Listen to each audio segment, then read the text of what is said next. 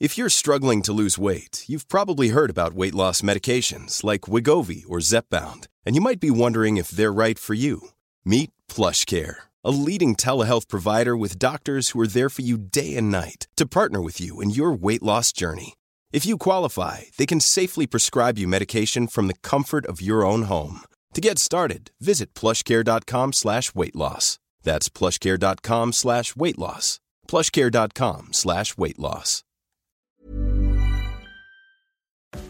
Retterview. Gedanken und Spaß aus dem Pflasterlaster. Mit Sprechwunsch und Sammy Split. Ja, Folge. Äh, welche Folge haben wir jetzt eigentlich? Folge 14, da bin ich mir jetzt sicher. Da bist du dir wirklich sicher, ja? Okay, bin dann ich mir herzlich willkommen zur Folge 14 hier äh, im Retterview. Äh, Luis, du bist wieder mit dabei und äh, gleich zu Anfang herzlichen Glückwunsch. Ja? 100.000 Danke, danke. Follower. Hättest du nicht gedacht, oder? Das hätte ich tatsächlich äh, nicht gedacht. Ich finde es ja auch cool, wenn man so Sachen nochmal so retrospektiv äh, sich anhört. Mein erster Podcast war ja damals, als ich im Ausgang-Podcast zu Gast war.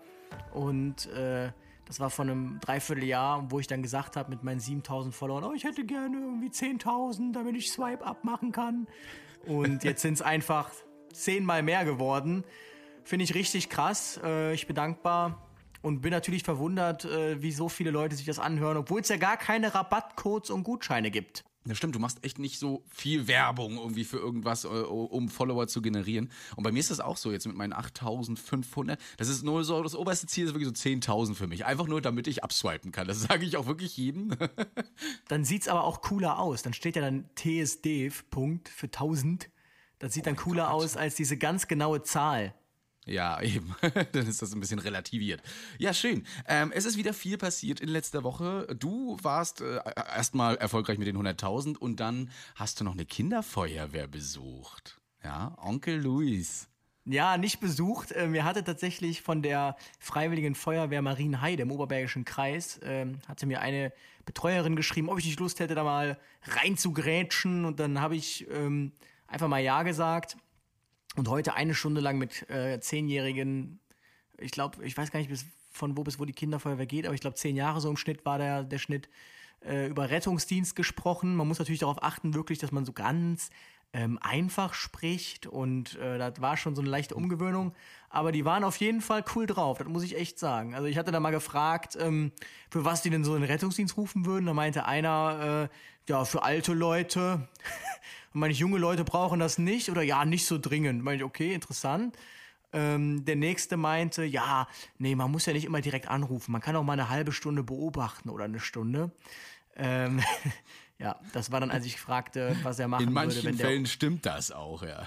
ja, genau. Aber das war jetzt tatsächlich, worauf ich hinaus wollte, war da der Schlaganfall. Deshalb musste ich da mal Ah, kurz okay. klarstellen. Also wenn Opa auf einmal undeutlich spricht oder der Mundwinkel hängt, äh, dass da halbe Stunde beobachten nicht so angesagt ist. Aber unterm Strich war es echt eine runde Nummer. Vielleicht erst mal gucken, ob das hier Biss noch drin ist. Vielleicht ist es ja auch rausgefallen in, ins Glas oder so. Genau, das, das, das kann natürlich auch sein, ja.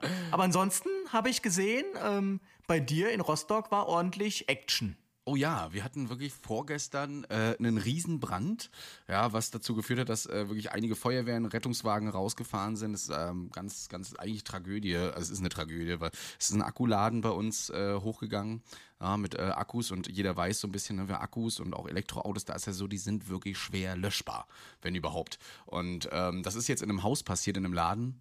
Das Feuer kroch dann immer weiter hoch. Man hat äh, so 16.30 angefangen zu löschen und äh, ich glaube 21.30 fing plötzlich eine Zwischendecke an durchzubrechen äh, und dann ist das Feuer wirklich in die Wohnung hochgekrochen, Dachstuhl kaputt, alles kaputt. Ähm, bis ähm, gestern oder ich glaube heute Morgen hat man versucht, dieses Haus noch zusammen mit dem THW zu sichern, dass es nicht einstürzt, weil es jetzt einsturzgefährdet ist. Also ähm, großen Respekt an all die Kolleginnen und Kollegen, die damit vor Ort waren und wirklich so durchgezogen haben. Ähm, da war ja viel los und jetzt sammelt man natürlich für die Familien, die da jetzt ihre komplette Existenz verloren haben, auch äh, Spenden über PayPal. Könnt ihr einfach mal reinklicken. Äh, vielleicht habt ihr ja auch den einen oder anderen digitalen Obolus noch da, um denen zu helfen. Seht ihr bei uns oder bei mir in der Story. Yes, coole Aktion auf jeden Fall. Das hat man dann halt so in einer kleinen Stadt. Da hält die Stadt dann zusammen, ne? Ja, so Rostock hält da immer zusammen. Also wenn da, wenn, wenn, wenn es um Leukämie, Leukämie geht, äh, Riesenspendenaufruf, beziehungsweise DKMS-Aufruf und so weiter. Und wenn es da mal irgendwo brennt, dann versuchen die Rostocker auch mit allen zu helfen. Da sind auch viele Sachspenden schon reingekommen und äh, alle wollen den Familien helfen. Das finde ich ganz toll.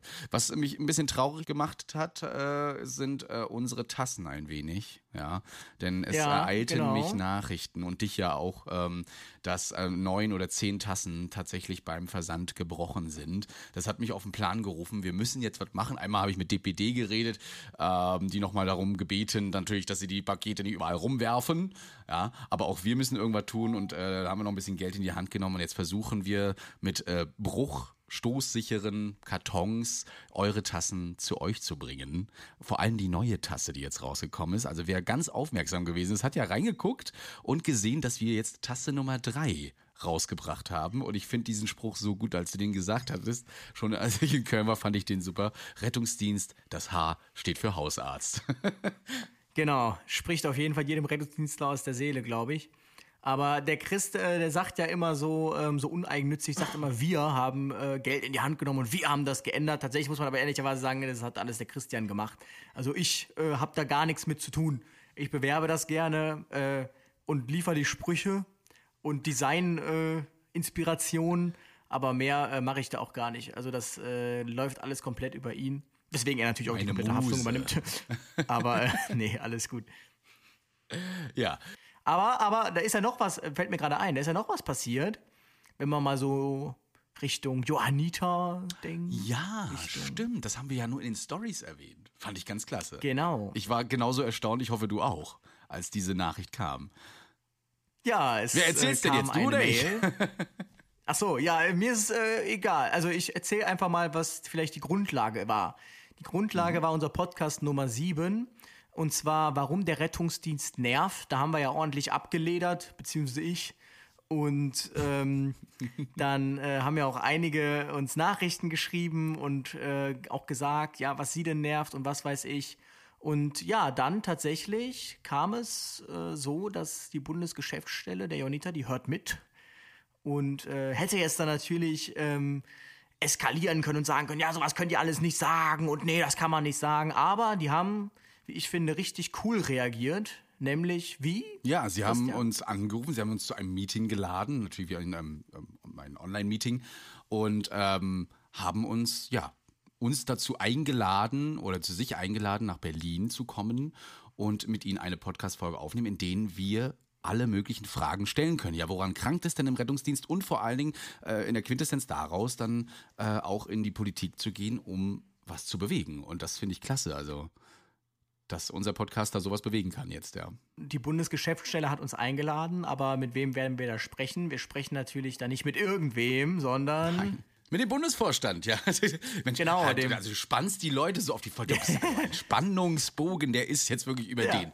Ja, der Bundesvorstand höchstpersönlich wird mit uns reden und hat auch nicht um Zurückhaltung gebeten, sondern wir sollen da wirklich mal Kritik ausüben und werden euch natürlich mit ins Boot nehmen. Das heißt, so eine Woche vorher immer schön aufmerksam sein. Woche vorher heißt, äh, wann nehmen wir auf? Am 14. Juni. Genau, je nachdem, ob ich ja in Rostock bin oder nicht, das ist ja noch alles open, ähm, wird das so sein, dass entweder der Christian und ich zusammen von Rostock aus nach Berlin fahren oder wir jeweils separat nach Berlin fahren am 14. Das heißt, so ab dem 7. Äh, werden wir da mal anfangen zu sammeln, was wir ihm denn so sagen werden. Wir werden natürlich nicht, das haben wir auch ganz klar kommuniziert, jetzt dahin fahren, ähm, um jetzt hier stunk zu machen und zu sagen, wie doof alles ist, sondern natürlich nur äh, konstru- Dinge mit reinnehmen, wo man ein konstruktives Gespräch führen kann oder woraus ein konstruktives Gespräch erwachsen kann. Ähm, genau. Also, Ja, das heißt, wir ähm, werden also eure Antworten und vor allen Dingen jetzt an die Kolleginnen und Kollegen aus dem Rettungsdienst äh, wirklich ein bisschen filtern, werden das zusammenfassen und werden dann ähm, versuchen, da wirklich gute Vorschläge zu machen und äh, auch Nachfragen zu stellen, weil manches möchte man ja auch einfach verstehen und wir hoffen, dass wir da auch ganz klare und ehrliche Antworten bekommen und vor allen Dingen ähm, werden wir auch danach wahrscheinlich noch ein bisschen mehr diskutieren neben dem Podcast und hoffentlich zu coolen Ergebnissen kommen, die dann weitergetragen werden, nämlich in die Politik. Genau. Und der Vorstand, der ist ja echt cool drauf. Ich weiß nicht, wer es weiß, er hat damals, 2014 oder 15, hat er mitgemacht bei Undercover Boss. Das ist ja so eine Serie, wo dann jeweils der Chef einer Firma oder eben der Vorstand sich äh, verkleidet und dann einfach mal im Betrieb äh, als Praktikant eingeschleust wird unter dem Vorwand, ähm, Deutschland sucht den besten Praktikanten oder so oder Deutschlands bester Praktikant. Und ähm, dann äh, sollen die Mitarbeiter den auch bewerten, den jeweiligen. Ja, und am Ende kommt dann eben die Konfrontation mit ihrem Praktikanten, der dann im Anzug äh, auf Vorstandsebene vor ihnen sitzt. Und ähm, da hat er auch mitgemacht damals. War auch sehr erfolgreich. Ist ja auch selber Rettungsassistent, der Jörg Lüssem. Ja. Ich finde das äh, witzig vor allen Dingen, weil wenn ich jetzt einfach mal so zum Vorstand eingeladen, so kommen Sie bitte zum Gespräch zum Bundesvorstand, dann denkst du auch so immer, so, was habe ich gemacht? Und das ist ja so die, die Spannung daraus in dieser Serie immer. Ne? Habe ich auch gerne mal geguckt, ja. Ansonsten äh, bewegen wir viel, das merken wir auch immer wieder bei euch persönlich. Äh, und zwar mit Anrufbeantwortersprüchen, zum Beispiel die Sophia. Hey, hier ist die Sophia. Ich wollte euch sagen, dass ich euren Podcast super gerne höre ähm, weil er so interessant und lehrreich ist und ich deswegen meine beste Freundin, die sich, ähm, die im Sommer umgekippt ist, super retten konnte damit und ich deswegen sehr dankbar bin und euren Podcast immer gerne höre. Dankeschön und macht so weiter. Ja, wunderbar. Also äh, Sophia, mit unserem Wissen und äh, was du bei uns erlangt hast, hast du also einer Freundin geholfen. Äh, ein bisschen stellt sich mir die Frage letzten Sommer. Ich glaube, da hast du ein bisschen was durcheinander gebracht. So lange gibt es den Podcast noch gar nicht. nee, das stimmt. Ja, aber das stimmt. Aha, ertappt, ja. Aber wir hoffen trotzdem, dass du dir anderen und äh, deiner Freundin auch immer weiterhin gut helfen kannst und äh, viel rausnimmst. Ne? Das bekommen wir auch, du denke ich mal auch. Ähm, ja, in den Stories oder in den Nachrichten zu spüren, dass die Leute auch sagen, Mensch, ich konnte da jemandem helfen, nur weil ich das gehört habe äh, bei ähm, Erste Hilfe für den Sommer, ich glaube Folge 6. Ne? War es Folge 6? Ah, da ich, es ist so viel, so, so viel, Folge, was wir hier vermitteln. Ja, genau. Da gucken wir nochmal nach. Folge 3 oder so, also jedenfalls Erste Hilfe für den Sommer war es. Ja, apropos Folge 3, da bekam ich auch von jemand Unbekannten eine Nachricht. Ja, hallo, und zwar jetzt mal eine Frage.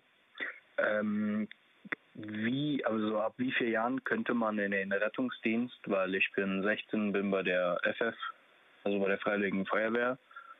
Und ähm, ich wollte fragen, ob man ähm, auch beim Rettungsdienst dann halt so, äh, so eine Berufsfeuerwehr gibt, sage ich jetzt mal, also so einen Hauptberuf davon.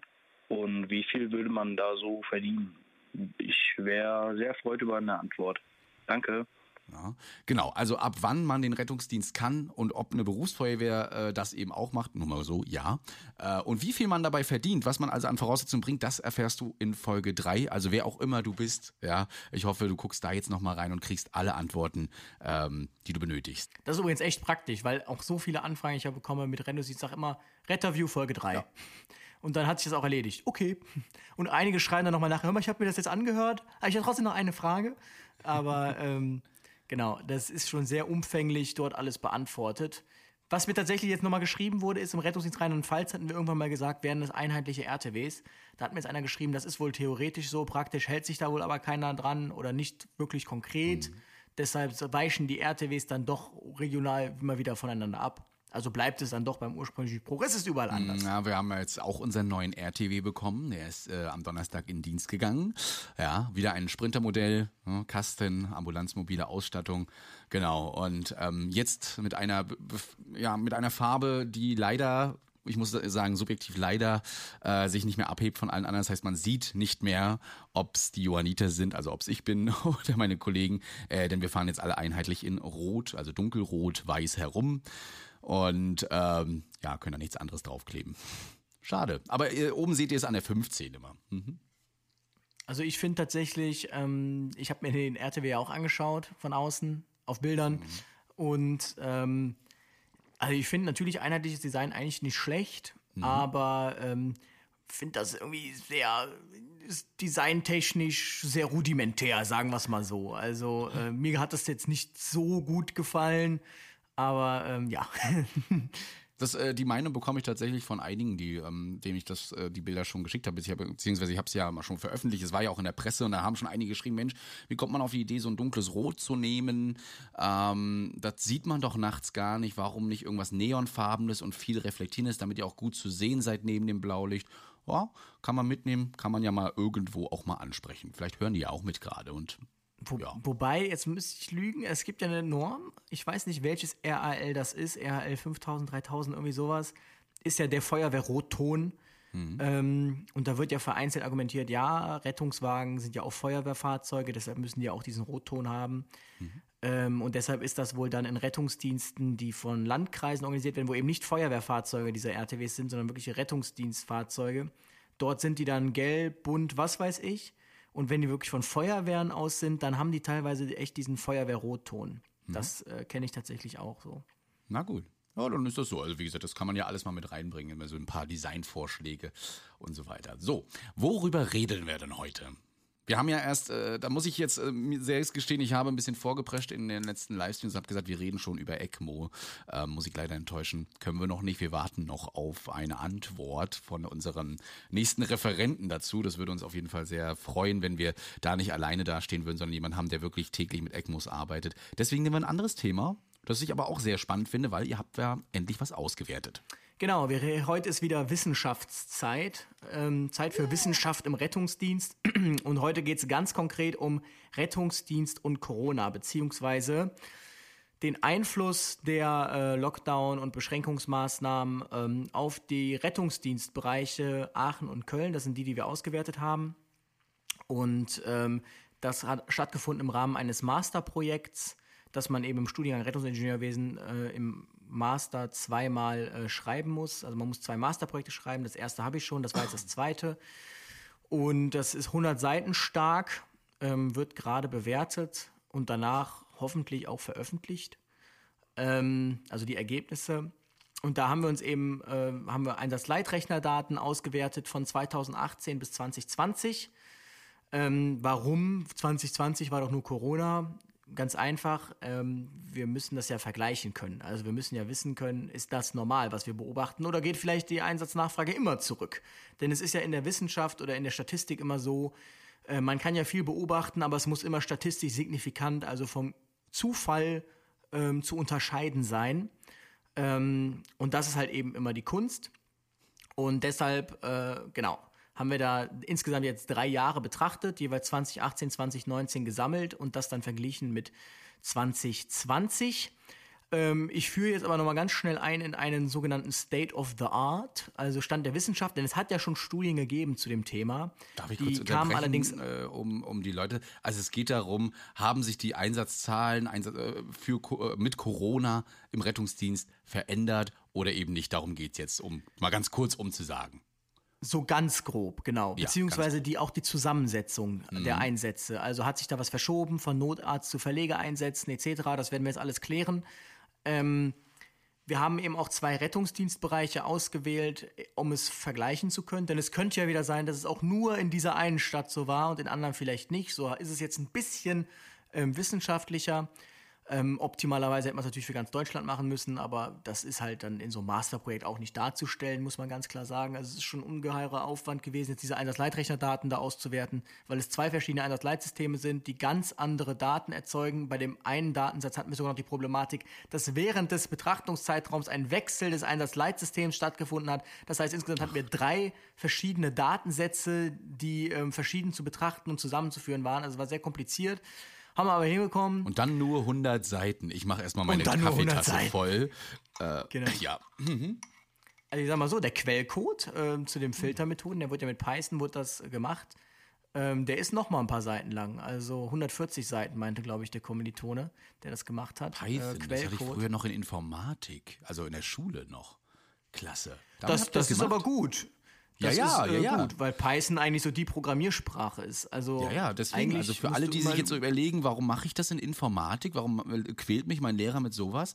Äh, ich programmiere ja selbst Webseiten und so weiter, ist ja alles so ein bisschen darauf basiert. Ähm, das ist schon wichtig. Und ihr seht ja, in so einer Masterarbeit kann man sowas wieder anwenden, wenn es um Datensätze geht.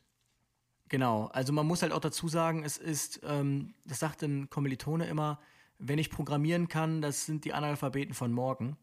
Und ähm, hat halt recht. Also es ist mega natürlich umständlich und es klingt erstmal kompliziert, aber Python zum Beispiel ist eine eigentlich super einfache Programmiersprache und mhm. ähm, sollte man sich zumindest mal reinfuchsen, also ein paar Grundbefehle machen können, denn Excel und so weiter, alles schön und gut, aber das hat halt ziemlich schnell seine Grenzen. Ja, basiert ja auch auf all diese, auf dieser Grundsprache, muss man sagen. Im Hintergrund, wenn ihr Excel oder Word oder sowas benutzt, dann ist da immer äh, C oder so diese Programmiersprachen und die arbeiten genauso. Also nur für euch vereinfacht in einer schönen Zelle. Genau, also wir haben das auch wesentlich ausgeführt mit SPSS. Das ist auch so eine Statistiksoftware, die kostet 8000 Euro die Lizenz von ähm, IBM. Und ähm, da gibt es eben eine Studentenversion, für zwei Jahre kann man die mieten, kostet 130 Euro. Und ähm, da ist es nämlich auch so. Also das hat auch so eine Befehlszeile und dieses Programm, äh, also man klickt dann zwar was an, das sieht aus wie Excel, aber im Hintergrund, das zeigt er einem dann im Ausgabefenster an, werden dann halt deine Eingaben in Befehle umgewandelt. Zum Beispiel dann, man klickt was an, dann steht da Execute, bla bla bla. Und ähm, das führt dann zu dem Ergebnis. Also das ist nicht das Klicken, das ist nur schön, damit es einfacher ist für die Naturwissenschaftler und Psychologen, die diese Programme nutzen müssen. Aber im Hintergrund läuft natürlich wirklich ähm, Programm ab. Und das kann man halt auch direkt machen, kann sich das dann sparen mit dem schönen Aussehen. Hat halt den Vorteil, Jetzt steht dieser Code einmal, jetzt kann man immer wieder Daten reinwerfen und drückt einmal auf Execute, ähm, dann läuft er das Skript einmal durch und dann werden die Daten immer gleich aufbereitet. Das ist halt das Coole dann. Ne? Das mhm. ist dann nicht mit Excel. Und man muss ja auch mal sagen, Excel hat halt auch seine Grenzen. Je mehr Daten es werden, da gibt es so eine schöne Kurve, auch bei Word. Je mehr Seiten, desto, die steigt dann so exponentiell, desto mehr Aufwand ist es, bis du irgendwann an einen Punkt kommst, wo du sagst, also 700 Seiten sind in einem Word-Dokument, würde ich sagen, schon fast nicht mehr darstellbar. Ähm, ja ich glaube, da brauchst du einen Prozessor irgendwie, wo du dann eine Leertaste benutzt und dann verschiebt sich alles und das Programm hängt sich auf. Deshalb wird dann auch, ohne jetzt hier zu sehr abschweifen zu wollen, bei sowas dann LaTeX verwendet zum Beispiel. Damit programmiert man dann quasi Text. Aber das ist eine andere Geschichte. Ja, der äh, ähm, äh, Shop übrigens und sowas ist auch in sowas probiert. Also nur alles datenbankbasiert und genauso wie andere Sachen, die programmieren. Und das macht wirklich Spaß nachher. Du hast plötzlich eine gefüllte Datenbank und kannst jetzt auswerten, wie viele Tassen wurden bestellt, wie viele noch, müssen noch produziert werden, welche sind versandt und so weiter. Kann das noch anschließend mit irgendeiner Ansache. Also das alles ist, so arbeiten eure Apps übrigens auch, mit denen ihr heute immer arbeitet. Und alle Webseiten, die ihr so besucht, Facebook, Instagram und so weiter. Nur auf solch alte, auf, auf solchen Basissystemen, die natürlich schon aus ausgeschmückt werden. So, jetzt aber mal zu dem Thema und den Zahlen. Hau mal was raus. Ich brauche genau. ein paar Fakten. Wie sieht es denn jetzt aus? Stand der Wissenschaft erstmal. Also es haben schon Auswertungen des ersten Lockdowns stattgefunden, die kamen schon 2020 raus. Da gab es in Aachen eine Betrachtung.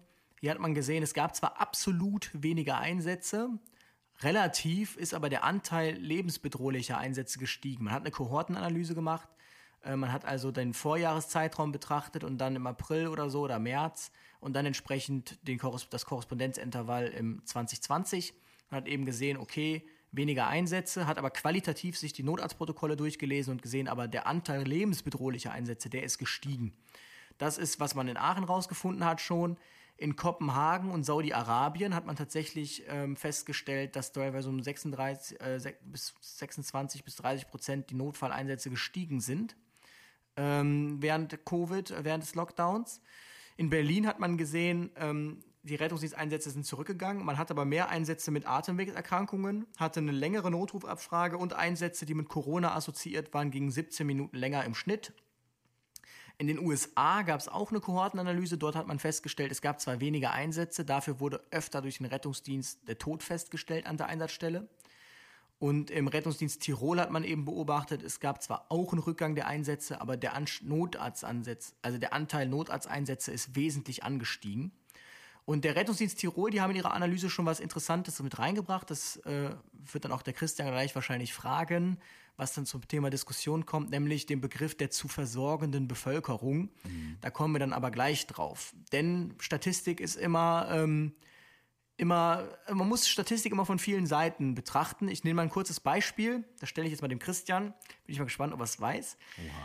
Ähm, Gab es im Zweiten Weltkrieg, ich weiß nicht, ob es die USA waren oder die Briten, ich glaube die USA, die haben Flugzeuge losgeschickt in den Luftkampf und die Flugzeuge, dann kamen Flugzeuge zurück, natürlich nicht alle, aber die, die zurückkamen, haben die analysiert. Und dann haben die so Profile erstellt und haben gesehen, wo die ganzen Einschusslöcher waren und wo das Flugzeug getroffen wurde, das zurückgekommen ist. Mhm. Und ähm, jetzt war die Frage, wo soll das Flugzeug verstärkt werden baulich? Was würdest du sagen? Wo würdest du es verstärken? Also du hast jetzt diese Karte und siehst von den Flug nun natürlich nur von den Flugzeugen, die zurückgekommen sind. Siehst du jetzt dann das Flugzeug und die ganzen mhm. Einschusslöcher und jetzt die Frage, wo willst du das Flugzeug verstärken? An welchem Jetzt stellst du mir die Frage und ich weiß nicht, wo die Einschusslöcher sind. Das ist völlig wurscht. Die Frage ist, würdest du es denn da verstärken, wo die Einschusslöcher sind? Äh, theoretisch gesehen, ja. ne? genau, und das ist eben dieser statistische Fehler. Denn. Obwohl es hat ja die Einschusslöcher in Stand, Stand gehalten, muss man ja sagen. Ne? Das heißt, ich müsste ja da verstärken, wo, genau, äh, da verstärken, wo eben keine Einschusslöcher sind, weil dadurch sind ja eventuell die anderen abgestürzt. Richtig, genau das ist nämlich dann dieser Trugschluss. Deshalb muss man in der Statistik immer aufpassen, weil die anderen Flugzeuge, die haben es ja gar nicht zurückgeschafft. Das heißt, ähm, die Einschusslöcher, die man jetzt beobachtet, die haben nicht dazu geführt, dass es das Flugzeug nicht mehr zurückschafft, sondern genau die Stellen, wo eben nicht ähm, getroffen wurde bei den zurückkommenden Flugzeugen, dort muss man baulich verstärken, ähm, da scheinbar Treffer in diesem Bereich dazu führen, dass es das Flugzeug nicht zurückschafft. Das sind so statistische äh, Fehler, die man auf dem Schirm haben muss, bevor man so Daten betrachtet. Ähm, wir hatten jetzt uns für Folgendes entschieden. Wir wollten ja so wissen, wie haben sich denn die einzelnen Maßnahmen auf die Einsatzzahlen ausgewirkt. Deshalb hat ähm, ein Kommilitone ähm, eine, eine, Tabelle erstellt und quasi ganz äh, lange aus, äh, zeitlich chronologisch ausgewertet, wann welche Maßnahmen kamen anhand der Corona-Schutzverordnung. Ähm, da kam es dann zum Beispiel 27.01. war der erste nachgewiesene Covid-19-Fall in Deutschland. Dann gab es 25.02. den ersten Fall in NRW. Und ähm, wir haben dann gestartet mit einem äh, Kontrollintervall. Das war dann vom 01.01.2020 bis zum 16.03. Dann kam der erste Lockdown. Das war für uns ein Intervall. Dann kam der harte Lockdown. Das war für uns ein Intervall. Dann war Einzelhandel darf wieder öffnen, Intervall. Und so haben wir das gemacht. Diese schrittweisen Lockerungen haben wir dann auch wieder in Intervalle gepackt. Und das waren dann immer so Intervalle, die so in dem Durchschnitt so 20 bis 30 Tage dick waren. Und die haben wir dann verglichen mit den Vorjahresintervallen. Das heißt, wir haben uns die Einsatzzahlen während dieser Intervalle angeguckt. Und das ist eben äh, das Wesentliche. Also man könnte jetzt zum Beispiel sagen, wir haben hier ein Intervall, das ist gewesen 16.3. bis 23.3. Das sind sieben Tage. Also NRW schließt Schulen, Kitas, ähm, erstmals über 1000 Fälle, kurz darauf auch Schließung Gastro. Das war so der Beginn des Lockdowns. Und am 23.02. gab es dann erst dieses Versammlungsverbot. Das war dann der harte Lockdown. Da sagt man jetzt, das sind ja nur sieben Tage, das kann ja viel passieren. Aber wir betrachten nicht diese sieben Tage im Vergleich zu den anderen Intervallen 2020 und sagen, ja, da war jetzt so krass irgendwas, sondern wir betrachten es im Vergleich zu 2019 und 2018. Und wenn sich das zu den zwei Jahren, diese sieben Tage, schon so krass unterscheiden, dann kann man schon davon ausgehen, dass da irgendwas gewesen ist, wenn das doch 2019, 2018 nicht so war in diesen sieben Tagen. Einzelne Tage wäre jetzt natürlich zu wenig, aber ja, sieben Tage war jetzt auch so das kleinste Intervall. Und ähm, dann mussten die Daten aufbereitet werden, allein das war schon ein Kampf. Und dann gibt es so statistische Tests, parametrische, nicht parametrische. Das hat dann auch wieder was mit Verteilungen zu tun. Da müsst ihr da mal in die, in die anderen Folgen schauen. Und ähm, jetzt kommen wir dann schon mal direkt zu den Ergebnissen. Und zwar, wir haben ja Aachen und Köln betrachtet. Man muss wissen, in Köln ist zum Beispiel, äh, das habe ich hier tatsächlich an einer Stelle äh, mal reingeschrieben, damit man mal so die Stadt so ein bisschen vorgestellt bekommt. Mhm. Wenn wir von der, vom Rettungsdienstbereich Köln sprechen, dann sprechen wir von einer Fläche von 405 äh, Quadratkilometern, ähm, davon 56 Prozent auf der linken Rheinseite. Wir haben eine Einwohnerzahl von einer Million 87.000, ist die bevölkerungsreichste Stadt in NRW und die viertgrößte in der gesamten Bundesrepublik Deutschland. Wir haben eine Dichte von 2700 Einwohnern pro Quadratkilometer, Durchschnittsalter 41,9 Jahre. Ähm, 10 Prozent der Einwohner sind Studierende. Ähm, wir haben einen großen Verkehrsflughafen mit dem Flughafen Köln-Bonn. Wir haben den Kölner Hauptbahnhof mit 318.000 Reisenden pro Tag. Das ist einer der meistfrequentiertesten Fährbahnhöfe in Deutschland. 2019 hatten wir 3,8 Millionen Gästeankünfte. Ja, also Messe, Sport, Karneval, Unterhaltung. Allein Karneval 1,5 Millionen Besucher im Jahr. Ähm, dann natürlich Spiele von Bundesligisten, erster FC Köln, von Eishockey-Bundesliga Kölner Haie. Christopher Street Day findet an einem Tag statt, 1,2 Millionen Besucher. Kölner Lichter findet an einem Abend statt, 800.000 Besucher. Dazu ausgeprägte Club- und Kneipenszene, ähm, das heißt, es gibt unfassbar viel Tourismus nach, äh, nach Köln, weil dort auch Clubs sind wie das Bootshaus, einer der Top 10 Techno-Clubs weltweit. Das heißt, äh, da kommen massig Leute nach Köln. Warum erkläre ich das? Damit man gleich dieses versteht mit der zu versorgenden Bevölkerung. Das heißt, in dieser Stadt halten sich konstant richtig, richtig viele Menschen auf.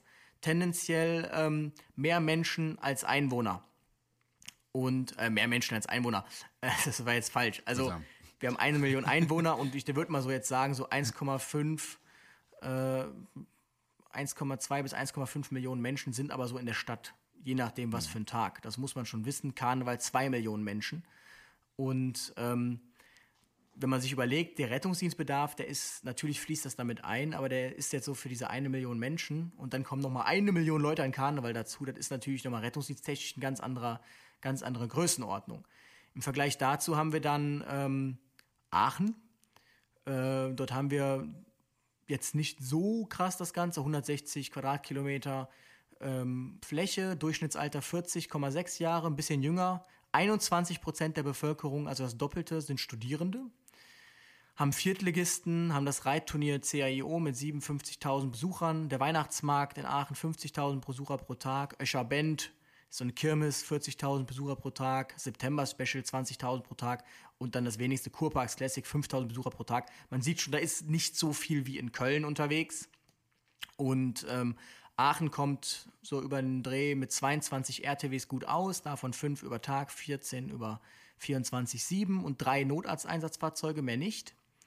Und in Köln haben wir 57 Rettungswagen, 12 Notarzteinsatzfahrzeuge, zwei Hubschrauber, fünf Notfallkrankentransportwagen, in Summe 76 Fahrzeuge. Und ähm, das einfach mal so, damit man versteht, äh, ja, wovon wir jetzt hier reden, von was für einer Größenordnung. Wie viel hat Rostock? Wie viel Rostock? Also Einwohner an sich, 220.000, so vielleicht ein bisschen mehr, ja.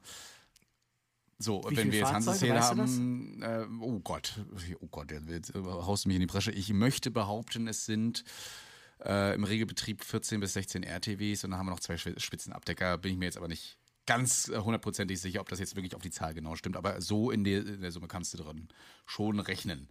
Ja. Äh, warum erzählst du jetzt diese ganzen Zahlen auf? Das äh, fragt sich jetzt der eine oder andere. Das ist ja wie in der Uni mittlerweile, wenn der Professor erstmal die ganzen Dinger raushaut. Aber man muss ja auch irgendwie den Leuten zu verstehen geben, äh, wovon wir hier reden und was hier mit eingeflossen ist. Hat man denn jetzt ähm, die, die ganzen Gäste, die in die Städte gekommen sind, hier mit reingerechnet, rausgerechnet, um eine klare Statistik zu erhalten oder klare Zahlen? Oder ähm, ist das einfach nicht betrachtet worden? Oder ist das einfach nicht betrachtet ja, ja, worden? Ja, Oder wart ihr einfach schlecht? Ich, ich glaube, ich ähm, glaube nicht, dass ihr das nicht betrachtet habt. Ja. Also tatsächlich, ähm, wir haben es ge natürlich gesagt, um es später mit zu diskutieren zu können. Aber jetzt grundlegend dieser Hausarbeit sollte es erstmal nur darum gehen, diese Zahlen einfach mal trocken zu darzustellen, zu analysieren. Das war schon, auf, äh, das war schon Aufwand genug. Mhm. Ähm, später haben wir in, in, einem Ausblick eine ganz kurze Interpretationsmöglichkeit mal geliefert. Ähm, aber das ist halt eben das, wovon wir sprechen, dieser Versorg zu versorgenden Bevölkerung. Ähm, das ist halt schwierig zu greifen. Also wie viele Leute sind da wirklich in der Stadt? Denn streng genommen müsste man die Einsatznachfrage im Rettungsdienst über die Anzahl Menschen in der Stadt skalieren, damit man es vergleichen kann. Denn natürlich würde jetzt jeder sagen, na gut, wenn du eine Million Menschen weniger in der Stadt hast, dann hast du auch weniger Einsätze. Das macht ja Sinn. Die Frage ist also, womit hängt das zusammen? Hängt das wirklich jetzt an den Lock Lockdown-Maßnahmen oder an den Öffnungsmaßnahmen oder hängt es wirklich daran, dass die Leute einfach nicht mehr in der Stadt waren, dass die Studierenden heimgefahren sind und so weiter? Das sind so Fragestellungen, ähm, die wir dann gleich mal diskutieren werden. Wir können ja erstmal zu den Ergebnissen kommen. Mhm. Also wir haben jetzt verschiedene Statistiktests gemacht, um eben die Mittelwerte zu vergleichen. Und ähm, wir, unsere erste Nullhypothese war jetzt, dass ähm, die äh, Maßnahmen zur Bewältigung der Covid-19-Pandemie keinen signifikanten Einfluss auf die tägliche Einsatznachfrage hatten, auf die täglichen Rettungsdiensteinsatzzahlen. Und ähm, ich habe mir das auch mal ausgedruckt, damit ich das sehe so ein bisschen. Sonst habe ich diese Zahlen, also genau, ich habe jetzt hier so eine Tabelle, die hast du noch nicht, glaube ich, ausgedruckt. Also in Köln siehst du jetzt so übers 2018, 2019 hatten wir so 422 Einsätze ähm, pro Tag im ersten Intervall, also im Vor-Corona-Intervall. Jetzt 2020 nur 407 Einsätze, was im Rückgang von 3% ungefähr ähm, entspricht. Das war noch nicht signifikant. Ähm, und in Aachen, was hatten wir da im ersten Intervall? Da hatten wir 125 Einsätze pro Tag und 114 Einsätze jetzt äh, 2020. damit man mal so weiß, wovon man spricht. Also um roundabout in Aachen im ersten Rettungsdienstbereich hat man so 110, 120 Einsätze pro Tag und äh, also auf 24 Stunden und in Köln so ja 380 bis 420 Einsätze pro Tag. Und ähm, genau, jetzt kommt diese Tabelle ins Spiel. Jetzt haben wir das natürlich alles verglichen, die Mittelwerte, geguckt, ist das signifikant voneinander verschieden. Und was siehst du denn, frage ich mal dich. There's never been a faster or easier way to start your weight loss journey than with PlushCare. PlushCare accepts most insurance plans and gives you online access to board-certified physicians who can prescribe FDA-approved weight loss medications like Wigovi and Zepbound for those who qualify. Take charge of your health and speak with a board-certified physician about a weight loss plan that's right for you. Get started today at plushcare.com slash weight loss. That's plushcare.com slash weight loss. plushcare.com slash weight loss. Was sehe ich? Ich sehe äh, auf jeden Fall in der Einsatznachfrage Rückgänge. Ja, ähm, was ich hier äh, gerade als es angefangen hat, 16.03. trotzdem minus 13 Prozent. Allerdings ist die Dauer signifikant gestiegen und du hast gesagt, die Sternchen in den Zahlen heißt wirklich signifikant. Ja, genau. Ähm, schön farbig vor allen Dingen mal ausgefüllt. Rot bedeutet immer Anstieg. Ne? Je dunkelroter es wird, desto äh, mehr ist es angestiegen und je dunkelblauer, desto weniger ist angestiegen. Werdet ihr bestimmt bald sehen, sollte die Arbeit veröffentlicht werden. Ne? Dann kann man sich das auch genau. mal angucken. Genau. Ähm, auf jeden Fall die Einsatzdauer ist äh, deutlich gestiegen wohingegen die Einsatznachfrage weniger geworden ist und die Notarzteinsätze sind aber auch gestiegen. Verlegungen sehe ich aber, und das sind ja wirklich riesen Prozentzahlen, wenn ich jetzt mal sehe, 41 Prozent in Köln an Verlegungen weniger. Und das genau. hält sich so bei 23, 10 Prozent, 17 Prozent, 22 Prozent. Also, ja, da ist es runtergegangen. Woran liegt das? Aachen genauso übrigens. Ne? Genau. Also, Genau, das sehen wir. Wir betrachten jetzt hier ganz viele Intervalle und wir sehen eben, ja, wie der Christian schon sagt, ähm, während des ersten Lockdowns, also 16., äh, 23.3. bis 20.4., wo wir Verbot von Versammlungen größer zwei Personen hatten, Einsatznachfrage in Köln minus 20 Prozent, in Aachen minus 18 Prozent, beides signifikant, also wirklich nicht zufällig.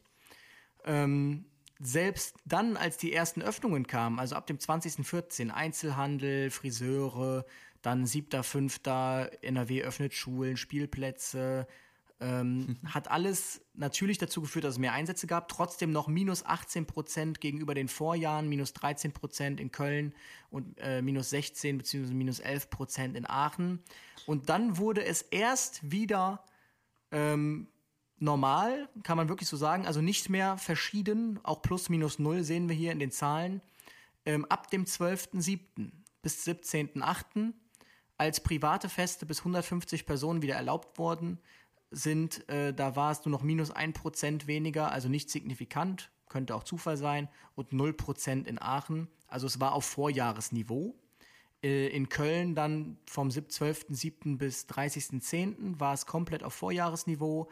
Die Einsatzzahlen in Aachen war es nur vom 12.07. bis 29.09. auf Vorjahresniveau. Und dann kam ja der zweite Lockdown und dann ist auch die Einsatznachfrage wieder Stück für Stück bis Jahresende eingebrochen um bis zu minus 15 Prozent, in Aachen bis zu minus 19 Prozent. Was interessant ist tatsächlich, ist, dass man sieht, äh, in dem ersten Intervall vom 1.1. bis 16.03.2020, als es ja noch äh, erst die ersten Fälle in Heinsberg gab, aber noch keine äh, flächendeckenden Beschränkungsmaßnahmen, da sieht man, dass in Köln minus 4 Prozent die Einsatznachfrage eingebrochen ist, aber nicht signifikant. Also könnte auch Zufall sein. In Aachen aber schon. Also in Aachen war es schon direkt dann minus 10 Prozent. Hm. Und das lässt sich eben damit erklären, oder haben wir uns damit erklärt, dass Aachen halt wesentlich näher zum Ausbruchsort liegt, also zu Heinsberg. Und auch obwohl es in Aachen noch keine Beschränkungsmaßnahmen gab, hat sich das schon auf Aachen ausgewirkt. Also die Bevölkerung ist da scheinbar dann sensibilisierter gewesen. Und das ist halt sehr interessant, dass so der, die Entfernung zum Ausbruchsort scheinbar ähm, sich auf die Einsatznachfrage der Einsatzzahlen, äh, auf die Einsatznachfrage der Einsatzzahlen auswirkt. Na gut, das können wir ja. aber auch, äh, ich denke mal, das kann jeder, der im Rettungsdienst arbeitet, irgendwie auch nachvollziehen, ne? wie viele Menschen jetzt gesagt haben, Mensch, ja, aber es könnte doch auch Corona sein. Dieser Satz kam bestimmt im letzten Jahr sehr, sehr häufig vor, weil die Leute halt auch Angst haben. Und dann hört man auf jedes Zeichen seines Körpers, auf jedes Symptom und ein Niesen. Ja, da sagt man ja manchmal scherzhaft, scherzhaft, scherzhafterweise, äh, haha, Corona. Ähm, aber ja, das ist tatsächlich so, dass die Leute sich da mehr Sorgen machen. Dann rufen die den Rettungsdienst eben auch mal schneller. Ne? Und ich, wenn ich das mal so sehe, es ähm, relativiert sich da dann ganz schnell wieder, ne? Mit je länger so eine Maßnahme geht. Übrigens diese Tabelle ganz toll für alle, die immer noch mal wissen wollen, wann welche Maßnahme, welche Öffnung ist. Mittlerweile sägt da ja auch bei uns nicht mehr durch, wann wir was gelockert haben. Da ist so eine Tabelle, die ihr hier gemacht habt, ganz gut. Sieht man noch mal im NRW, was ihr da so angestellt habt. Genau. ähm, zwischenzeitlich gab es ja auch den Appell, äh, das war vom 30.05. bis 11.06 der Deutschen Krankenhausgesellschaft und der Kassenärztlichen Bundesvereinigung, dass man doch bitte wieder zum Hausarzt gehen soll oder wieder ins Krankenhaus gehen soll, weil die, die, die Zahlen da eingebrochen sind. Und das ist halt die interessante Frage, die wir uns gestellt haben. Also du siehst ja in Aachen schon minus 10 Prozent ohne jegliche Maßnahme, allein nur, weil es hieß, es kursiert ein Virus. Mhm. Und das ist ja schon faszinierend. Also das zeigt ja, die Leute sind scheinbar wirklich lieber mal zu Hause geblieben, haben Abstand gehalten, haben auf sich geachtet und das schlägt sich dann direkt in den Einsatzzahlen nieder. So, man ist nicht mehr direkt feiern gegangen vielleicht. Man hat jetzt vielleicht mal auf eine Studentenparty verzichtet. Also so ganz viel Risiko wurde rausgenommen. Und das finde ich schon, ähm, schon sehr interessant. Und man könnte jetzt sagen, ja, liegt das denn wirklich daran? Also Straßen NRW hatte minus 80 Prozent Verkehr während des ersten Lockdowns. Ähm, das ist die, heftig. Äh, Deswegen war das auch genau. so angenehm bei euch in Köln, als ich da war. Richtig ähm, gegenüber dem Vorjahr 80 Prozent abgenommen, der Straßenverkehr, Straßen NRW. Ähm, die DGUV hat veröffentlicht minus 12,8 Prozent äh, Arbeitsunfälle, minus 41 Prozent Schulunfälle. Und da, ähm, da sieht man eben ganz klar, ne? also weniger Bewegung heißt einfach weniger Risiko und das heißt weniger Rettungsdienst. Also ähm, wenn man das mal berücksichtigt, was da alles mit reinfließt, also äh, nicht nur, dass natürlich die, die Wegeunfälle weniger geworden sind, weil die Leute nicht mehr irgendwo hingefahren sind, sondern auch Spielplätze waren ja zu und das hat echt alles dazu ge geholfen, dass die Einsätze weniger geworden sind. Und auch das Ziel dann indirekt erfüllt, dass die Intensivstationen nicht so belastet werden, weil natürlich wesentlich weniger Patienten dann ins Krankenhaus gefahren wurden. Ähm, aber äh, die Aussage wäre dann auch, halte ich mich in der Öffentlichkeit äh, auf, verletze ich mich mehr, was ja so ein bisschen dem widerspricht, die meisten Unfälle passieren im Haushalt. Ne? das ist halt ähm, die Frage, ob das wirklich so ist, ob die wirklich die meisten Unfälle im Haushalt passieren. Also hier, also hier fließt ja dann wirklich alles mit rein. Also Spielplätze, Schwimmbäder, Sportanlagen, Kletterhallen, ja. Schulen. Ähm, wenn wir jetzt nochmal davon reden, Bars, Diskotheken geschlossen. Wenn wir jetzt nochmal überlegen, Christopher Street Day und so, was ja alles nicht statt, wie viele Millionen Menschen nicht nach Köln zum Beispiel gefahren sind. Ähm, zusätzlich hier 70, 70 Prozent weniger Ankünfte im März gegenüber 2019, äh, im Jahr 2020 in Köln. Das zeigt ja schon tatsächlich, wie viel Bewegung da drin ist und wie viel das alles ausmacht. Ich meine, wir haben uns auch so ein bisschen darüber erklärt, dass Studenten vielleicht alle nach Hause gefahren sind, wegen der ausgefallenen Präsenzlehre. Das heißt, es waren weniger Menschen in der Stadt, es gab weniger Partys und. Klar, ähm, großer Risikofaktor, ne? Alkohol, Drogen, kommt auch alles mit rein. Ich wollte gerade sagen, wenn ich so an Freitag, Samstag, Nächte denke, vor Corona, also da waren wir mindestens dreimal in irgendeiner Diskothek. Hm. Das ist halt alles weggebrochen. Dann die ganzen Sachen, Körperverletzungen auf der Straße gab es nicht. Diese ganzen kleinen Sachen, es ist wirklich runtergebrochen worden auf das auf das Essentielle. Ja. Also auf dieses klassische, ich sitze hier und plötzlich habe ich einen Herzinfarkt. Und ähm, das spiegelt sich, wie gesagt, in den, in den Einsatzzahlen ganz klar wieder. Was ähm, ich dann interessant fand tatsächlich, kaum war dann wieder irgendwie was locker, direkt wieder hochgeschossen. Und das, das spricht ja genau dafür. Kaum ja, wurde gelockert, man durfte hier, ne? wieder. 12.7. Genau. bis 17.8. private Feste bis 150 Personen und schwupps geht's hoch, fast schon wieder auf Null. Ja. Genau, von minus 10 Prozent in der Woche davor oder im Monat davor mhm. direkt auf null, plus minus null. Und das zeigt ja eben, ähm, wie viel das wirklich ausmacht. Also wie viel man wirklich auch erreichen kann durch Kontaktreduktion, durch Bewegungseinschränkung, so, so sehr einen das natürlich irgendwie belastet, das kann man ja verstehen. Ähm, und das ist tatsächlich, es hieß ja, der, der, der Bundesgesundheitsminister hat ja gesagt, es gibt keine Corona-Sonderzahlungen seitens des Bundes, denn es gab ja weniger Einsätze. Wenn man das Aber, jetzt so betrachtet, genau, wenn ja, wenn man es so betrachtet, stimmt das natürlich. Wenn man jetzt nur, das sind wir wieder bei der Statistik, nur diese isolierte Zahl betrachtet, dann hat er recht, gab es weniger Einsätze. Aber, was fällt uns auch auf? Ja, Mir fällt auf, dass die Einsatzdauer ja tierisch gestiegen ist. Das heißt, ähm, selbst auch erfahren, die Einsätze dauern länger. Das liegt nicht daran, dass wir jetzt mehr reden. Nein, wir haben mehr Maßnahmen, die wir auch nach den Einsätzen treffen müssen. Also so könnte ich mir das erklären. Ich weiß nicht, ob ihr das auch rausgefunden habt, aber wir desinfizieren danach. Ne? Das machen wir immer noch in der Einsatzzeit und das dauert eben nur mal bis zu einer Stunde, bis man da alles durch hat. Und dadurch werden die Einsatzzahlen natürlich nach oben gehen und das ist auch signifikant hier. Ne? Genau, also du siehst im Rettungsdienst Köln, ab dem ersten harten Lockdown, 23.03., gibt es kein Intervall mehr bis Jahresende, wo man nicht einen signifikanten Anstieg von mindestens 6% Einsatzdauer hat. Also ähm, das sind, glaube ich, im Jahresdurchschnitt, habe ich es mal gerechnet, plus 10 Minuten mehr pro Einsatz. Und das ist schon extrem lange. Also man muss ja überlegen, wie lange was gehen muss, damit man im Durchschnitt auf 10 Minuten längere Einsatzdauer kommt. Und das schließt ja, das wird ja immer mehr in Köln bis zum Jahresende und ähm, im letzten Lockdown dann plus 17 Prozent ähm, gegenüber den Vorjahren an einer mittleren Einsatzdauer pro Tag. In Aachen ist das ein bisschen anders, also da dauert das tatsächlich bis zum 17.08., bis sich das dann anzieht. Das ist hier ähm, anders zu begründen. Also in Köln wird in der 8 desinfiziert, ich glaube bei euch auch. Also genau. in der Status 8 am Krankenhaus. Man fährt dann vom Krankenhaus, ohne irgendwas zu machen, äh, auf die Wache und desinfiziert dann. Für alle, die nicht wissen, Status 8 bedeutet eigentlich äh, am Klinikum angekommen und Patient wird übergeben. Ne? Und äh, wir jetzt in Rostock zum Beispiel nutzen dann äh, nach Absprache mit der Leitstelle oft die 8 auch weiterhin, um nicht alarmiert zu werden, weil wir eben noch desinfizieren müssen. Es ist noch Einsatzzeit und sobald wir dann auf Status 1 einsatzbereit außerhalb der Wache drücken, dann sind wir auch wieder verfügbar. Ja? Und wie ist das jetzt in Aachen? Wo- Womit ist das zu erklären, dass die Zahlen da nicht so hoch sind in der Einsatzdauer? Genau, ganz kurz noch, Einsatzdauer war bei uns Alarmierung, Differenz zwischen Status 1, wieder einsatzbereit und Alarmierung, weil das die Zeit ist, wo das Rettungsmittel gebunden ist, so heißt das. Und in Aachen war es anders, also man sieht auch hier einen Anstieg, teilweise nicht signifikant, am Ende dann schon, weil in Aachen gibt es Desinfektionseinsätze. Das heißt, man drückt nach seinem Einsatz den Status 1, also meldet sich einsatzbereit. Damit ist ganz klar erfasst, wie lange der Einsatz ging.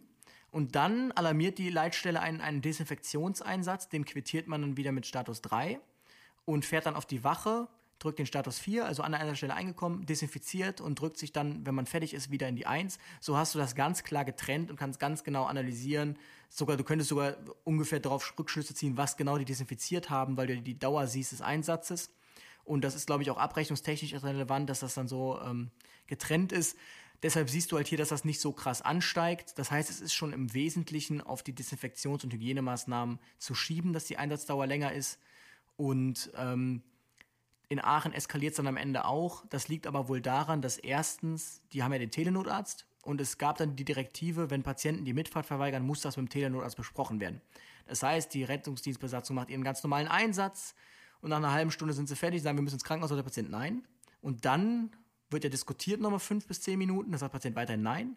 Dann wird der Telenotarzt angerufen, dann wird dem das alles nochmal erklärt. Dann fängt der Telenotarzt an, nochmal mit dem Patienten anzusprechen. Dann wird hin und her diskutiert, dann fährt er vielleicht doch mit ins Krankenhaus. Und das zieht natürlich die Einsatzdauer hoch. Und in Aachen war es sogar erlaubt, wenn ein Corona-Patient nicht lebensbedrohlich erkrankt war, einen KTW, also einen Krankentransportwagen nachzufordern. Und ähm, das dauert dann natürlich, bis der da ist. Und das zieht die Einsatzzeit dann auch wieder nach oben. Jetzt wird sich der eine oder andere so- fragen, wenn ich jetzt sage, nö, ich will nicht ins Krankenhaus, dann kann man mich doch nicht dazu zwingen. Ja, tatsächlich ist das so. Es gibt nur so ein paar Gründe, wo man ähm, sagen könnte, nee, da müssen wir jetzt zwingen. Aber ähm, es gibt eben Gründe, wo wir sagen müssen, das muss nochmal ein Arzt sehen. Ne? Hohes Fieber zum Beispiel, starker Schmerz, unter 18-Jährige und so weiter. Gibt es einige äh, Sachen in den sogenannten SAAs, den Standard ähm, wo wir dann auch einfach partout den Notarzt dazu holen müssen, weil wir das nicht so akzeptieren dürfen, ja, von Rechts wegen. Genau. Was man jetzt vielleicht noch mutmaßen könnte mit der Einsatzdauer, also wir haben gesehen, wenn man es über die Kurve legt, Krankenhausaufenthalte, dann sieht man, dass die Einsatzdauer steigt, wenn die Krankenhausaufenthalte wieder steigen. Jetzt könnte man vielleicht argumentieren, okay, Krankenhäuser ausgelastet, es mussten mehr, äh, nicht mehr so viel ins zuständige Krankenhaus gefahren werden, sondern in weiter entfernte Krankenhäuser, dass sich das vielleicht auch noch irgendwie ausgewirkt hat. Aber wir haben jetzt nicht ähm, einzelne Statusdifferenzen betrachtet, sodass wir das jetzt aufschlüsseln könnten, wo ist wirklich die, der Zuwachs, sondern ähm, das wäre dann etwas, das könnte man dann auch noch machen, weiterführend, sondern wir haben das erstmal nur äh, gesamt betrachtet. Dann die Notarztquote hm. fand ich tatsächlich sehr interessant, weil es hier komplett gegenläufig ist. Ja. ja. Genau, also die Notarztquote. An, ja. Richtig, also Notarztquote bedeutet quasi Anteil an Einsätzen mit Notarzteinsatzfahrzeug. In Köln siehst du, es steigt durchweg an. Also ab dem ersten harten Lockdown 2% plus 3% plus bis 4% am Ende des Jahres steigt es immer weiter an und alles signifikant. Und in Aachen ist es nur in zwei Fällen signifikant und da ist es sogar weniger. Minus 2%, minus 3%. Also da tut sich eigentlich gar nichts. Also da kannst du jetzt nicht sagen, es gab mehr Einsätze, wo jetzt die Leitstelle meinte, da muss jetzt ein Notarzt mit. In Köln hingegen schon. Mhm. Schwierig zu diskutieren, woran das ja. liegt. Also man kann ja nicht sagen, die Leute sind kranker, denn das weißt du ja nicht. Du weißt ja nee, nur, das ist ja nur die Alarmierung. wird ja nur alarmiert und ihr seht ja auch nicht, auch per Datenschutz nicht, äh, warum wurde der Notarzt alarmiert. Ihr seht halt genau. nur die Zahlen und könnt diese erstmal statistisch auswerten, alles andere. Äh, und da liegt ja nur Paragraph 203 Schweigepflicht. Geht nicht. Ne? Richtig. Das ist schwierig. Also man könnte es auf AAO, also Alarm- und Ausrückeordnungsverschiedenheiten, hm. irgendwie schieben vielleicht.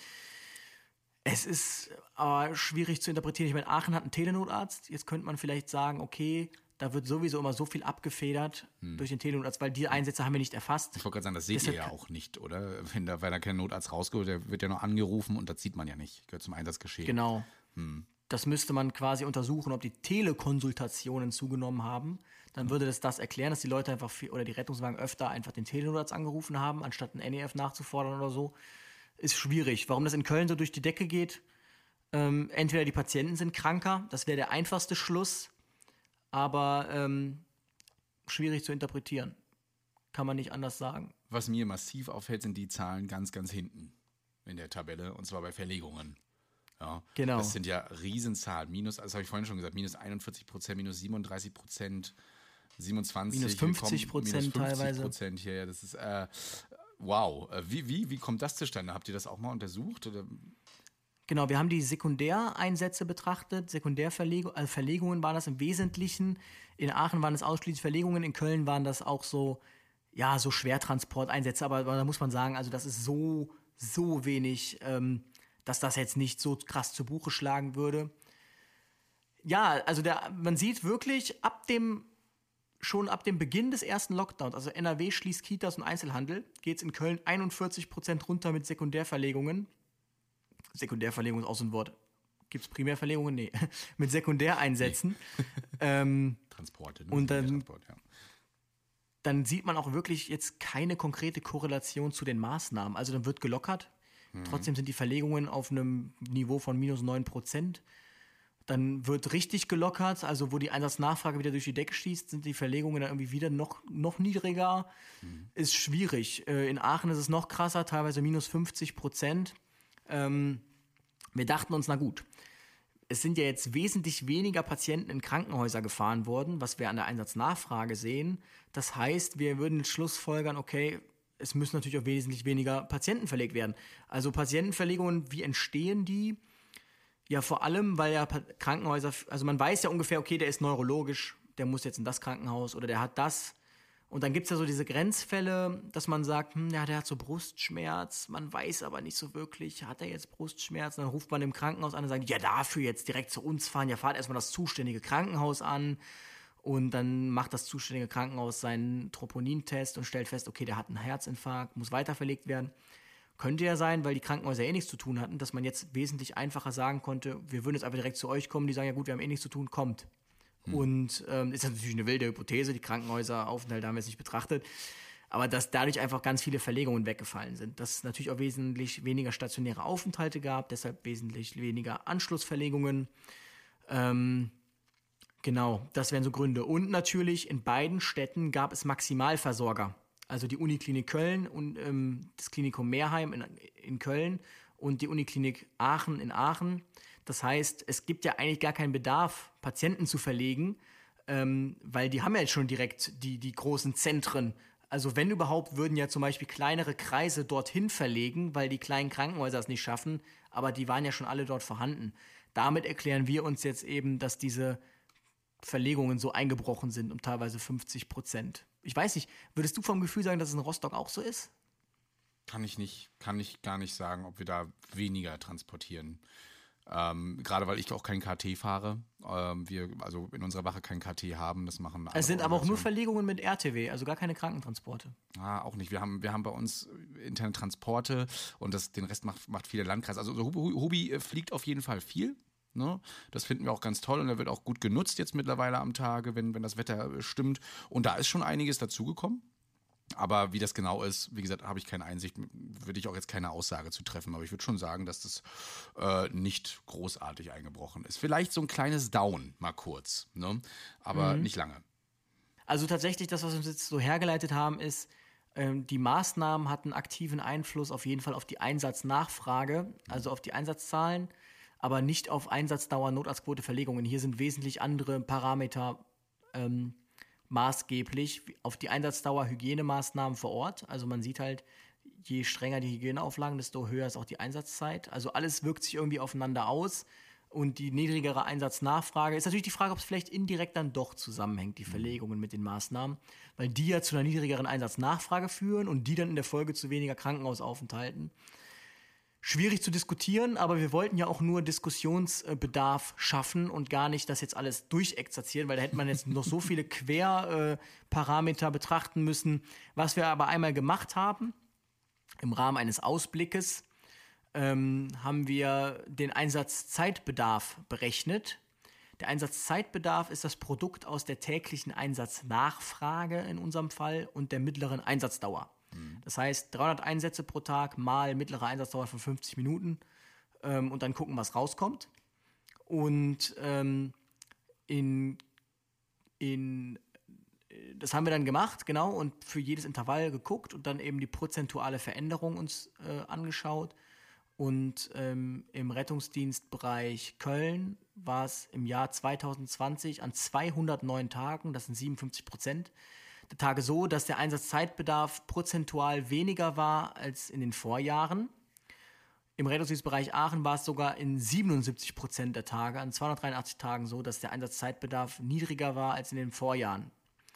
Ähm, in Köln liegt der tägliche Einsatzzeitbedarf äh, in den Jahren 2018, 2019, damit man das mal so hat, bei 367,68 Stunden. Das heißt, diese Zeit sind Rettungswagen gebundenen Einsätzen. Ähm, und der ist dann gestiegen um 0,43 Prozent ähm, auf 369,28 Stunden. Jetzt könnte man sagen, ja gut, aber der war doch an so und so viel Prozent der Tage niedriger. Ja, da waren in den anderen Tagen eben wesentlich höher, ne, muss man halt dazu sagen. Das gleicht sich mal ein bisschen aus, ja. Genau. Und plus minus 0,43 Prozent ist auch nicht signifikant. Das heißt, man kann jetzt wirklich für Köln sagen, es gab weniger Einsätze, eine längere Einsatzdauer und das hat jetzt in der Summe dazu geführt, dass der Einsatzzeitbedarf, also die Zeit, wo Rettungswagen wirklich in Einsätzen gebunden war, das war plus minus null. Hm. Also vorher gab es mehr Einsätze, die gingen aber wesentlich kürzer und jetzt gab es halt weniger Einsätze, die gingen aber wesentlich länger. Also war es eine Nullnummer. Also was man aber äh, immer dazu sagen muss, ist also die Qualität der Einsätze wurde hier nicht betrachtet. Es wurde wirklich rein statistisch die Einsatzzahl betrachtet, die Einsatzdauer, äh, die Notarztquote und das war's. Also nicht, was die Kolleginnen und Kollegen vor Ort machen mussten. Waren das jetzt mehr Herzinfarkte, mehr Schlaganfälle, mehr vor allen Dingen äh, Infektionsfahrten auch. Das wurde alles nicht betrachtet. Ne? Nicht, dass da jetzt einer kommt und sagt, ja, jetzt sagt ihr hier so wenige Einsätze und ich schwitze mir hier den A ab. Ne? Ähm, Steht deshalb auch extra hier drin. Aus ja. unseren Daten lässt sich nicht auf die physische Arbeitsbelastung schließen. Ähm, in Aachen ist es nämlich sogar so, dort ist der tägliche Einsatzzeitbedarf vorher gewesen 102,54 Stunden und dann ist er gesunken um 6% auf 95,77 Stunden und das ist sehr signifikant. Das heißt, in Aachen ist es wirklich zu weniger, zu einem geringeren Einsatzzeitbedarf bekommen. Allerdings haben wir, wie gesagt, die Desinfektionszeiten nicht betrachtet, ähm, weil das ein anderes Einsatzstichwort war. Ähm, zeigt aber, dass Forschungsbedarf besteht in Hinblick auf die Rettungsdienstbedarfsplanung. Denn wenn wir uns nochmal ähm, erinnern an, ich weiß gar nicht, welche Folge das war, ich glaube Folge 2, haben wir da über Rettungsdienstbedarfsplanung gesprochen? Ja, Kann sein, ja, ja, doch, doch. Ja, wir waren da ganz schnell dabei, glaube ich. Genau. Wenn nicht sogar eine und, vier, ähm, hm? Ja, und die Poisson-Verteilung, über die wir da gesprochen haben, da wird ja Eintrittswahrscheinlichkeit berechnet. Und in der Bedarfsplanung geht es ja darum, wie hoch ist die Wahrscheinlichkeit, dass in meinem Intervall, das ich betrachte, keine Ahnung, 7 bis 12 Uhr oder was auch immer, dass in diesen Stunden ein Rettungswagen einen Einsatz hat und in der Zeit, in diesen 50 Minuten durchschnittliche Einsatzdauer, noch ein Einsatz kommt, also dieser Rettungswagen nicht zur Verfügung ist und es kommt noch ein Einsatz. Wie hoch ist diese Wahrscheinlichkeit? Und ähm, da gibt es Schwellenwerte, wie gesagt, hört dann die Folge nochmal rein und dann muss eben noch ein Rettungswagen in Dienst genommen werden.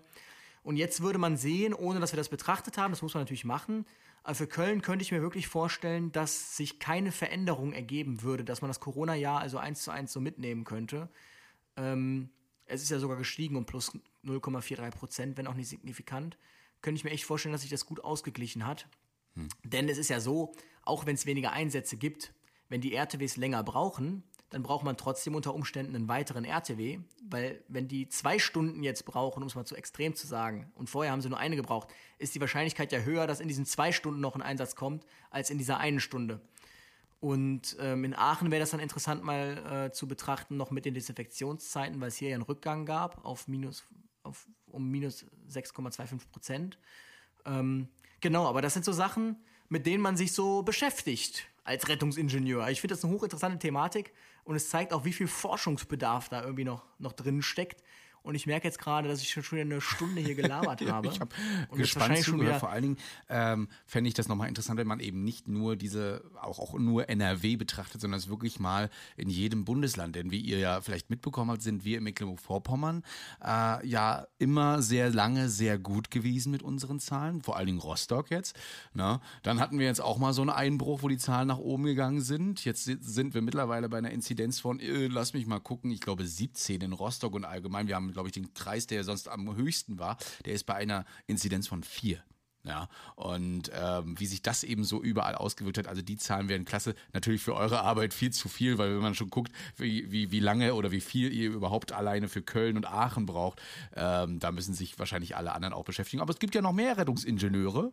Ja, können wir mal ein Großprojekt für ganz Deutschland machen. Nee, vielleicht kommt ja mal sowas raus und ähm, wäre auf jeden Fall ganz spannend. Aber was mich jetzt mal so äh, noch, was ich mich noch gefragt habe, wie kommt ihr denn an die Daten ran? Also fragt ihr da jetzt einfach an, guten Tag, wir wollen hier so eine Arbeit schreiben über Ihre Daten äh, und äh, machen Sie mal einen Computer auf, wäre nett.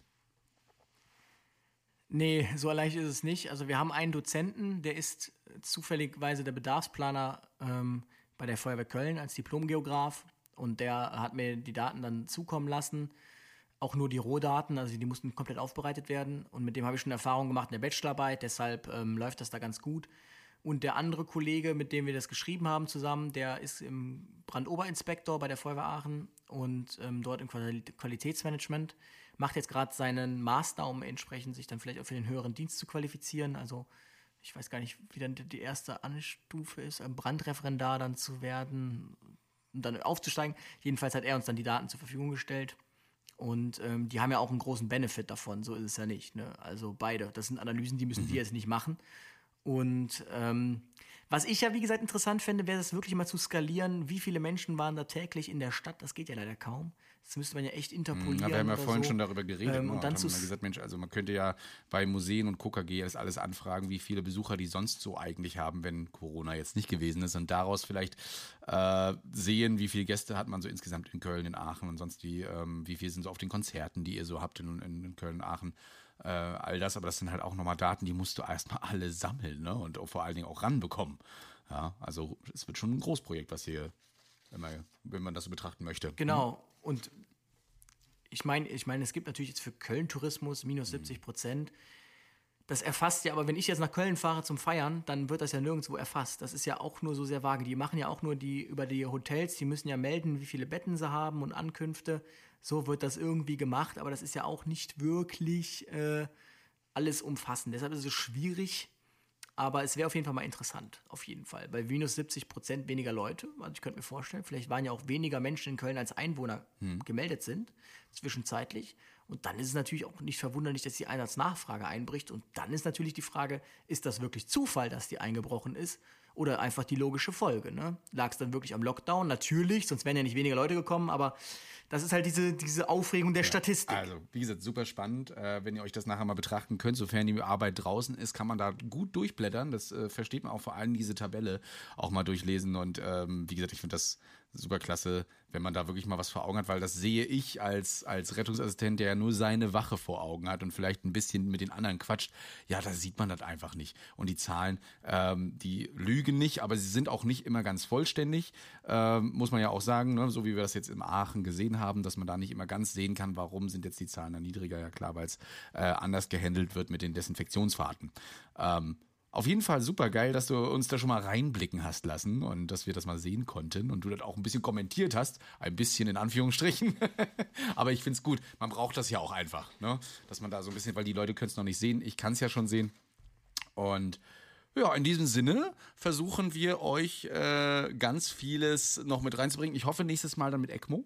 Ja, dass wir das endlich mal schaffen für die, die noch nicht wissen, was das ist, eine Maschine, die lebensnotwendig ist und wenn man die ausschaltet oder nur einen Fehler macht, einen kleinen, äh, kann das Todesfolgen haben und zwar ganz schnell.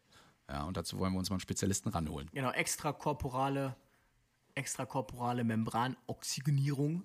Ich würde dann, also das ist halt Aufwand, weil ähm, man muss sich da reinlesen so ein bisschen. Ich würde dann da den den, den ingenieurwissenschaftlichen Teil äh, übernehmen, wie funktioniert das eigentlich? Und der Christian würde dann den Teil übernehmen. Da würde er sich aber vorher noch entweder mit einem ECMO-Spezialisten beraten oder der wird mhm. sogar Gast sein. Und der würde dann entsprechend den Teil übernehmen, wo und wann besteht denn die medizinische Indikation. Denn bei Corona war das auch am Anfang, hat man es gemacht, aber es war nicht wirklich ähm, erfolgsversprechend. Und jetzt mittlerweile ist das ja so die Therapie ja. bei Corona, ne? Und, oder Covid vielmehr, nicht bei Corona, Covid. Und da würde mich ja echt mal interessieren, ähm, ja, das wir hoffen, dass wir das nächste Folge dann machen können. Ähm, ja, und ihr könnt natürlich noch schön reinhören. Wir haben euch ja wieder ein paar Folgen gegeben. Übrigens, bezüglich der ersten Hilfe äh, im Sommer ist das Folge 8 gewesen. Da habe ich nochmal gleich nachrecherchiert äh, währenddessen. Und äh, für diejenigen, die immer fragen, wo gibt es denn jetzt die Tassen und vor allem auch die neue Tasse, äh, einfach reingucken. Ich habe es auch in den Podcast reingeschrieben, nochmal äh, retterview.de Schrägstrich oder Slash Tassen. Da kommt ihr dann direkt auf den Link drauf und könnt euch da noch was bestellen. Wie gesagt, wartet noch ein bisschen ab, bis die stoßfesten Dinger da sind und wir würden uns freuen, wenn die euch auch wieder beglücken. Ist es denn, reden wir dann wirklich schon nächste Folge bei ECMO oder reden wir vielleicht über, das haben sich nämlich auch viele gewünscht, dass wir mal unsere Meinung kundtun zu Feuer und Flamme auf Streife und wie sie alle hm, heißen? Ich denke, das können die Leute mal abstimmen, was wir eher machen sollen. Ja, es ist ja auch schon nächste Woche der letzte Termin vielleicht, bevor wir uns wieder sehen. Ne? Also das stimmt allerdings. Okay, ähm, vergesst alles, was wir gesagt haben. Wir informieren euch vorher, wie es ist und lasst euch einfach überraschen. Ja, da habe ich einfach zu schnell genau. vorgeprescht. Ich freue mich einfach auf dieses eine Thema schon wieder äh, zu sehr. Aber wir werden euch auf jeden Fall, ihr seht, wir haben noch ganz viel Potenzial für diesen Podcast und äh, freuen uns, dass einige auch jetzt gerade erst anfangen mit Folge 1, 2, 3 und uns immer wieder berichten, ähm, das ist ein schöner Verlauf, den man immer betrachten kann, wenn die Leute uns zu so Folge 5 schreiben und dann eine Frage haben und ich dann immer sagen muss, ja, guck, hör dir mal Folge 6 an, da beantworten wir das nochmal, ne, zur Gesundheitskarte beispielsweise oder ähm, es kommen immer noch Beschwerden bez bezüglich des Seepferdchens, ja, mit Folge 8, äh, Erste Hilfe im Sommer, ja, die muss ich auch immer nochmal auf Folge 9 dann hinweisen, dass wir das da nochmal äh, klargestellt haben, also schön, wie ihr euch mit uns beschäftigt und dass wir euch immer noch erfreuen. Und liebe Grüße auch an alle die, die uns tatsächlich mittlerweile in der Wache, in der Feuerwehr hören, in der Leitste in den Leitstellen. Ja, also da scheint ja nachts wirklich mal wenig zu tun zu sein, dass man uns dann auch noch erträgt. Ja. Schön. Und äh, freut mich, dass du auch noch Zeit gefunden hast während deiner ganzen Arbeiten und äh, Hausarbeiten und ja.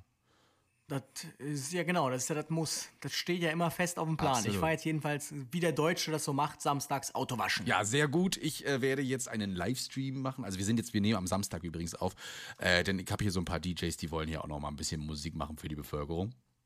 Ich durfte übrigens gestern, also am Freitag, auch das erste Mal nach einem Jahr wieder an den Turntables stehen. Und ich muss dir sagen, ich fühlte mich so unsicher. Ich, ich wusste nicht, welche Musik ist aktuell, habe TikTok rausgeholt. Ah ja, das kann man spielen, okay. Und ähm, es ging natürlich alles nur im Sitzen. Das heißt, man muss die Leute auch ein bisschen runterhalten, ja, dass die nicht gleich ausrasten. Ähm, und da kam Rom. Also hast du dann Enya gespielt? Absolut, Only Time die ganze Zeit. Who can say where the road genau und ein bisschen Celtic Woman. Nein, aber als Roland Kaiser kam, da wurde dann schon heftig auf den Bänken gewippt. Ne? Also ich musste auch schlagen ja, Kaiser ja, es war plötzlich. Und die waren Musik, alle so. wo ich sagen würde, ist aktuell. Die waren alle so roundabout 18 bis 25 und dann kommt so einer an, du, unser ganzer Tisch, der wünscht sich Roland Kaiser. Ich so, ne.